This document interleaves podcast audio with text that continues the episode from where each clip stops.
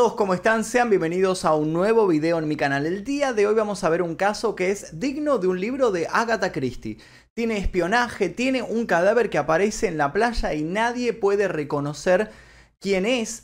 Tiene mensajes ocultos, bueno, van a encontrar un montón de elementos que pueden tal vez leer en cualquier novela policial o del estilo noir de los años 40 y 50 y demás. Hoy vamos a conocer el caso de Taman Shud. Pero antes de comenzar les cuento que en este canal tenemos tus 10 segundos en donde youtubers, instagramers, streamers promocionan lo que hacen. Tus 10 segundos de hoy son para El Diario de Naim. Este es un canal conducido por una chica llamada Génesis, en donde encontrarán diferentes historias criminales y casos de misterio. Allí podrán encontrar, por ejemplo, el caso del asesino de la baraja, la historia del vampiro húngaro o el caso del decapitador de los lagos. Les dejo el link aquí debajo en la descripción para que vayan a ver y se puedan suscribir. Una masacre de 17 muertos y 14 heridos de gravedad. Además de eso, les recuerdo que pueden ver este y otros videos sin censura, sin publicidad, 24 horas antes que el resto, simplemente tocando el botón que dice unirse aquí debajo, eligiendo la membresía número 2 Maestro Oscuro y luego yendo a la pestaña comunidad. Ahora sí, sin más demora, comencemos con el caso del día de hoy.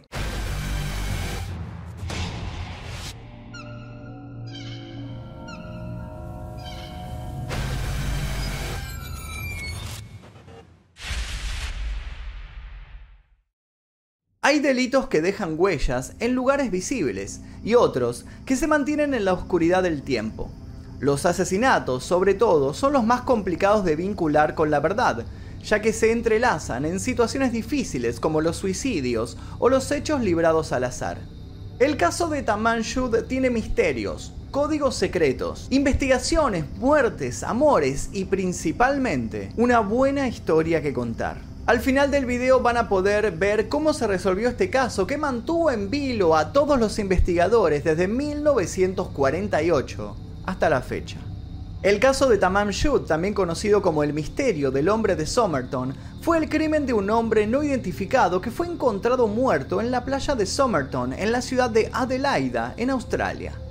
La historia comenzó con el descubrimiento de un cuerpo en la playa el primer día de diciembre de 1948. Alrededor de las 7 de la mañana, el joyero John Blaine Lyons y su esposa fueron a dar un paseo por Somerton Beach, un balneario al sur de Adelaida. Mientras caminaban notaron a un hombre elegantemente vestido tirado en la arena, con la cabeza apoyada contra un rompeolas. Este hombre se encontraba a unos 20 metros de ellos, con las piernas extendidas, los pies cruzados y la mano extendida como si estuviese fumando. La pareja pensó que se trataba de un borracho que había pasado la noche divirtiéndose. El joyero y su esposa siguieron su camino sin prestarle demasiada importancia. Media hora después, otra pareja notó al mismo hombre acostado en la misma posición, pero ellos sí se acercaron. Cuando la mujer lo miró desde arriba, pudo ver que estaba inmaculadamente vestido con un traje, con elegantes zapatos nuevos lustrados, Ahí había algo que no cuadraba, sin duda. Era ropa extraña para estar tirado en medio de la playa. Además estaba inmóvil, con el brazo izquierdo extendido sobre la arena. La pareja primero pensó que simplemente estaba dormido, pero cuando vieron que su cara estaba completamente llena de mosquitos, pensaron que estaba demasiado borracho para no darse cuenta de lo que estaba sucediendo. No fue hasta la mañana siguiente que se hizo evidente que este hombre estaba muerto. John Lyons, el joyero que lo había visto por primera vez, había regresado a la playa y vio varias personas agrupadas en el rompeolas donde estaba el supuesto borracho. Al sumarse a la gente, vio una figura derrumbada en la misma posición, con la cabeza apoyada en el rompeolas y los pies cruzados. El cuerpo estaba frío. No había señales de ningún tipo de violencia. El cigarrillo a medio fumar yacía cerca del cuello del hombre, como si se le hubiera caído de la boca. El cuerpo fue trasladado al Royal Adelaide Hospital tres horas después. En el establecimiento lo esperaba el doctor John Barclay Bennett, que calculó la hora de la muerte alrededor de las 2 a.m. También señaló la probable causa de la muerte como una insuficiencia cardíaca y agregó una sospecha de envenenamiento. El contenido de los bolsillos del hombre estaba esparcido sobre una mesa metálica. Boletos de transporte público, un paquete de chicles, fósforos, dos peines y un paquete de cigarrillos Army Club que contenían algunos cigarrillos de otra marca más cara. No había billetera ni dinero en efectivo, tampoco identificación. Ninguna de las prendas del hombre tenía etiquetas con su nombre. De hecho, en casi todos los casos, excepto en una, todas las etiquetas habían sido arrancadas. Un bolsillo del pantalón había sido cuidadosamente cosido con un hilo naranja muy raro. Ese detalle no se había tenido en cuenta hasta ese momento. Esa particularidad de arrancar las etiquetas para esconder de dónde vino o para ocultar la identidad de la persona ya se vio en 1970, en el extraño caso de la mujer de Isdal. Si no se enteraron, si YouTube no les notificó, ese caso se puede encontrar en este canal. Se los voy a dejar al final del video linkeado para que vayan a verlo. Un día después de haber llevado el cuerpo al hospital, se realizó la autopsia completa. La policía ya había agotado todos sus recursos para averiguar sobre la identidad del muerto y los resultados de la autopsia no fueron del todo esclarecedores. Ahí se reveló que las pupilas del cadáver eran más pequeñas de lo normal, que un poco de saliva había corrido por el costado de la boca del hombre mientras yacía tirado y que probablemente no había podido tragarlo. Mientras tanto, entre la normalidad de sus órganos había sido sorprendente el tamaño de su vaso, aproximadamente tres veces el tamaño normal, y el hígado estaba distendido, con sangre congestionada. En el estómago del hombre, el médico John Dwyer encontró los restos de su última comida, una empanada y una cantidad adicional de sangre. Esto también sugería envenenamiento, aunque no había ningún elemento que indicara que el veneno había estado en la comida. Luego de la autopsia se evaluó el comportamiento del muerto en la playa, que parecía el comportamiento natural de una persona con un alto índice de alcohol en sangre. Es más, las pruebas de sangre y órganos realizadas por un químico experto no revelaron el menor rastro de veneno.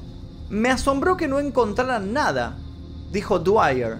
De hecho, no se encontró ninguna causa de muerte extraña. El cuerpo presentaba otras peculiaridades. Los músculos de la parte posterior de la pierna del muerto estaban contraídos y muy bien desarrollados. Supuestamente tenía unos 40 años de edad a la hora de perecer y tenía las piernas de un atleta.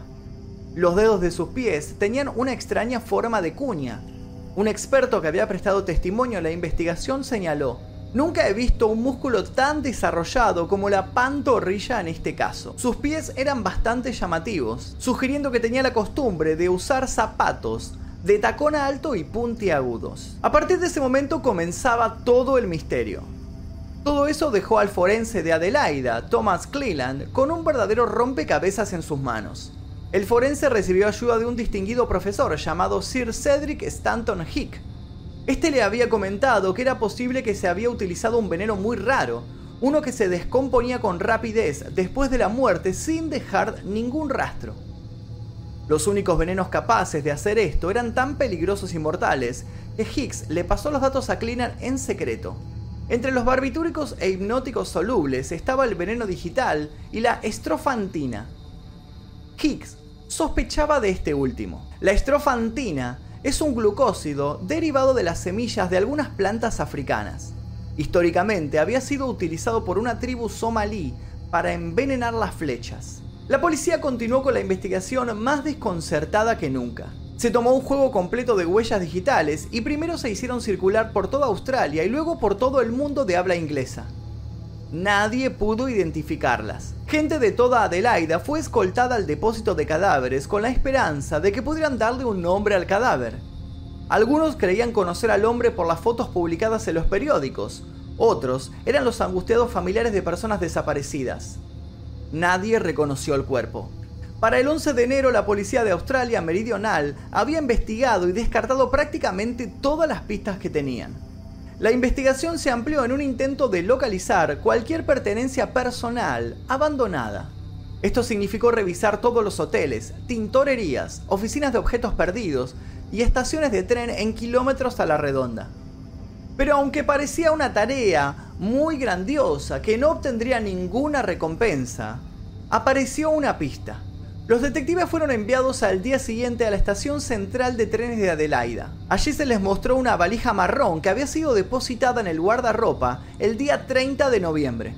El personal de la estación de trenes no recordaba nada sobre el propietario y el contenido del estuche no era muy revelador, salvo por un detalle. En él había un carrete de hilo naranja idéntico al que había sido utilizado para coser el bolsillo de este hombre. Además, se había puesto mucho cuidado en eliminar prácticamente todo rastro de la identidad del propietario.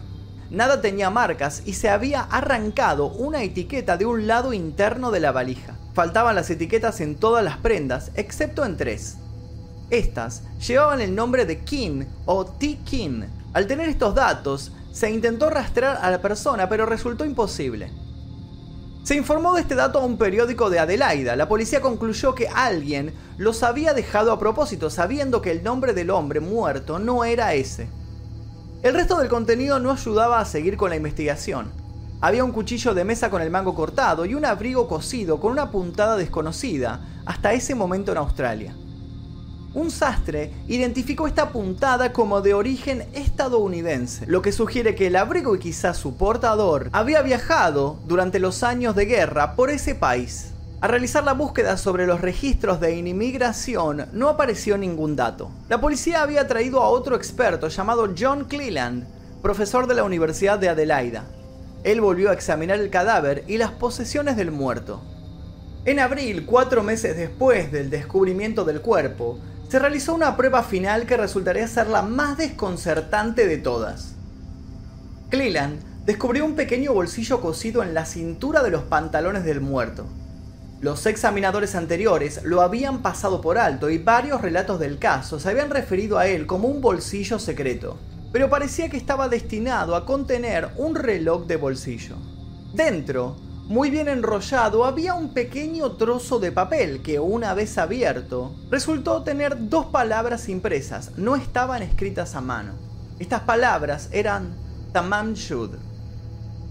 Frank Kennedy, el reportero policial de Adelaide Advertiser, reconoció las palabras como persa y telefonió a la policía para sugerirles que obtuvieran una copia de un libro de poesía, El Rubaiyad de Omar Khayyam. Esta obra, escrita en el siglo XIII, se había hecho popular en Australia durante los años de la guerra en una traducción muy buscada de Edward Fitzgerald.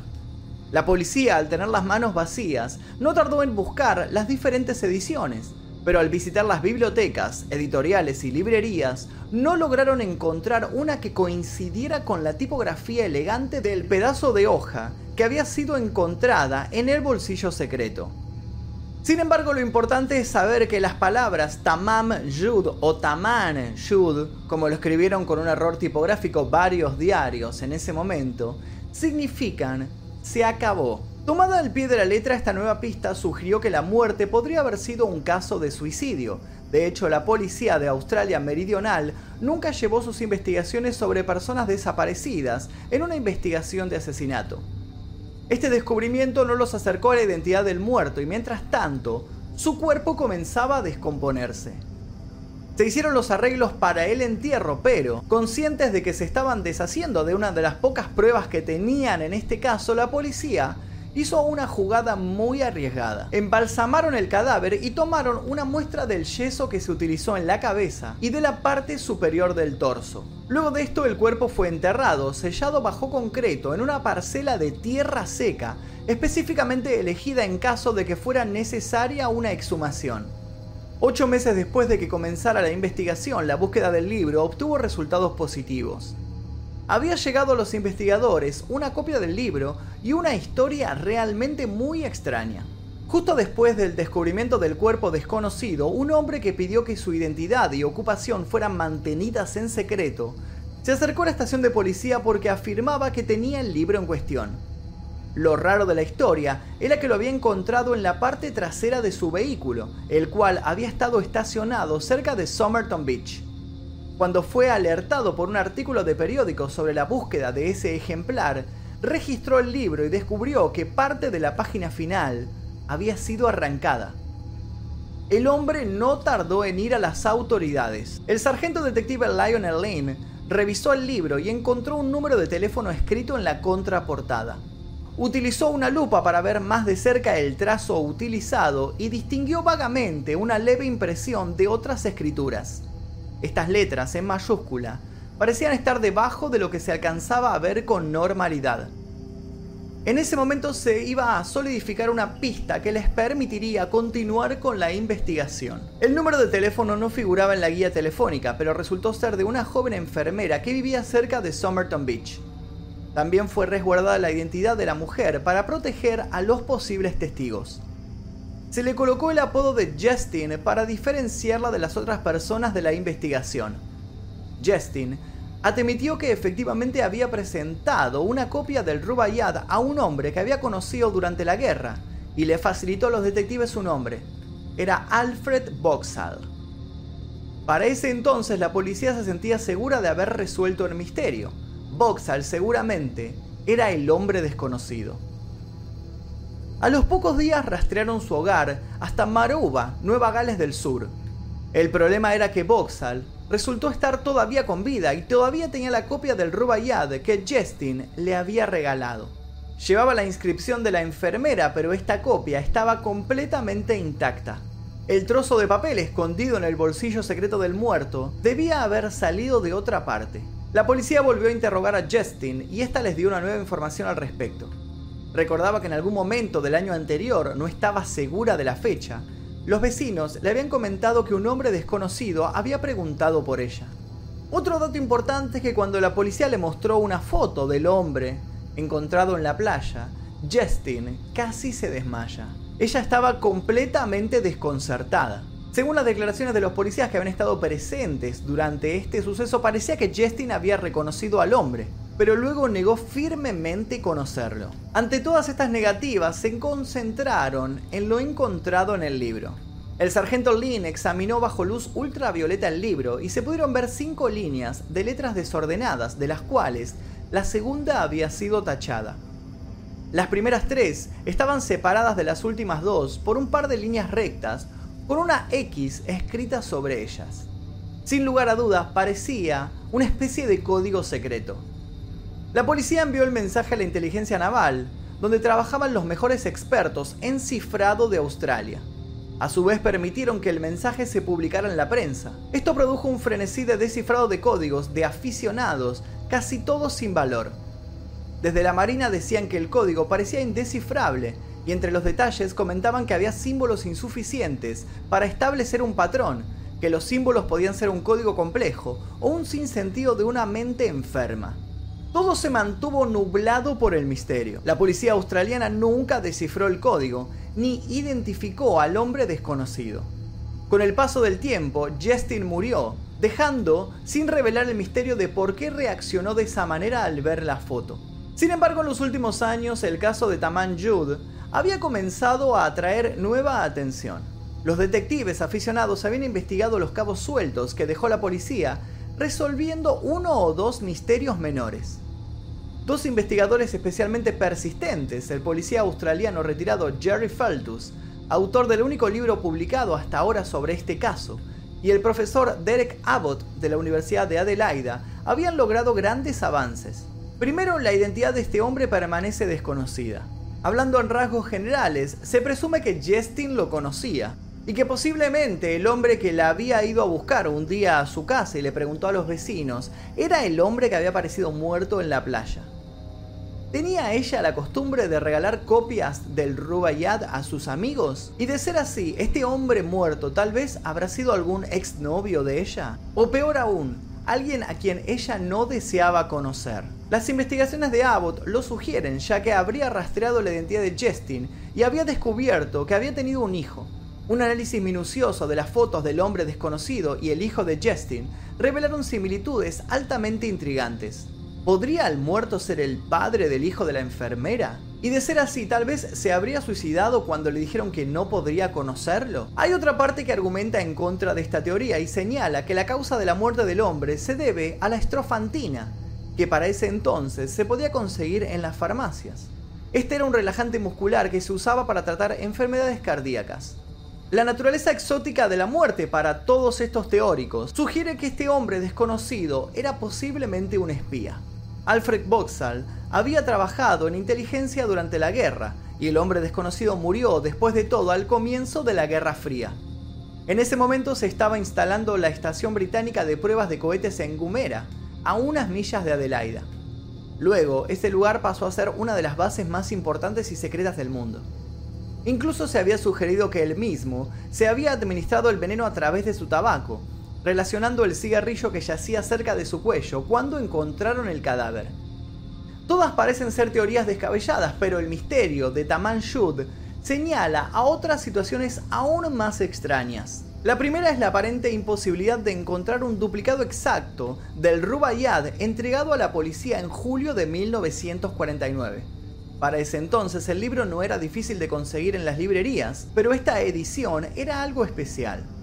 Las exhaustivas investigaciones de Jerry Feltus dieron como resultado una versión casi idéntica con la misma portada, publicada por una cadena de librerías de Nueva Zelanda llamada Whitcomb Toms. Lo trágico detrás de esta edición especial del Rubaiyad era que Abbott había descubierto otro caso similar al de Taman Shud en Australia. Otro hombre había muerto después de la guerra y cerca del cuerpo se había encontrado otra copia del libro. Este hombre se llamaba George Marshall, era un inmigrante judío de Singapur. El libro era la misma edición extraña que habían estado buscando. En teoría no existen más de 5 ediciones del Rubaiyat de Metuen, lo que indica que la séptima edición de Marshall era tan inexistente como parece ser la del hombre desconocido. Entonces esto abre otra incógnita. ¿Es posible acaso que estos extraños libros se tratasen de alguna herramienta del espionaje? Y ahora sí llegamos hasta el misterio final. Al revisar el expediente policial sobre el caso, el investigador Jerry Feltus tropezó con una prueba que había sido dejada de lado. Una declaración dada en 1959 por un hombre que había estado en Somerton Beach. Según un informe policial, esta persona había visto a un hombre que llevaba otro hombre al hombro, cerca de la orilla del agua.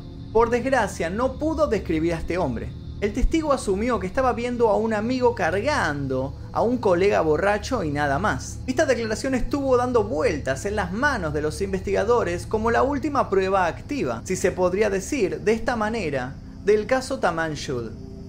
Sin embargo, siete décadas después, el misterio sobre este hombre podría llegar a su fin. Según consignó el medio inglés Daily Mail, la fiscal general del sur de Australia, Vicky Chapman, aprobó la exhumación del cuerpo para que pueda ser investigado con las nuevas tecnologías y así develar quién era el hombre de Somerton.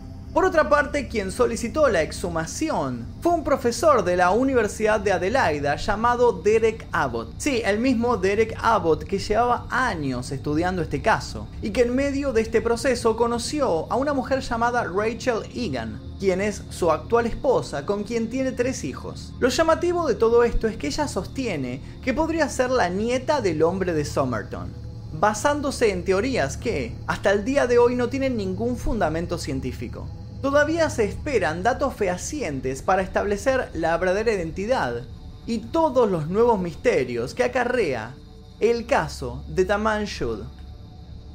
Y hasta aquí el caso del día de hoy. Como verán es un caso que sigue abierto, pero parece que muy pronto se va a cerrar y van a poder revelar quién era este hombre que apareció en la playa. Si ustedes tienen algún dato adicional, les pido por favor que lo escriban aquí debajo y vamos a estar debatiéndolo. También les pido sugerencias de posibles casos para este canal. Los invito a ver otros videos que van a aparecer aquí al final y que tal vez tengan alguna relación con el misterio de Taman Shud. Ahora sí me retiro, mi nombre es Magnum Mephisto, nos veremos seguramente en el próximo video. Adiós.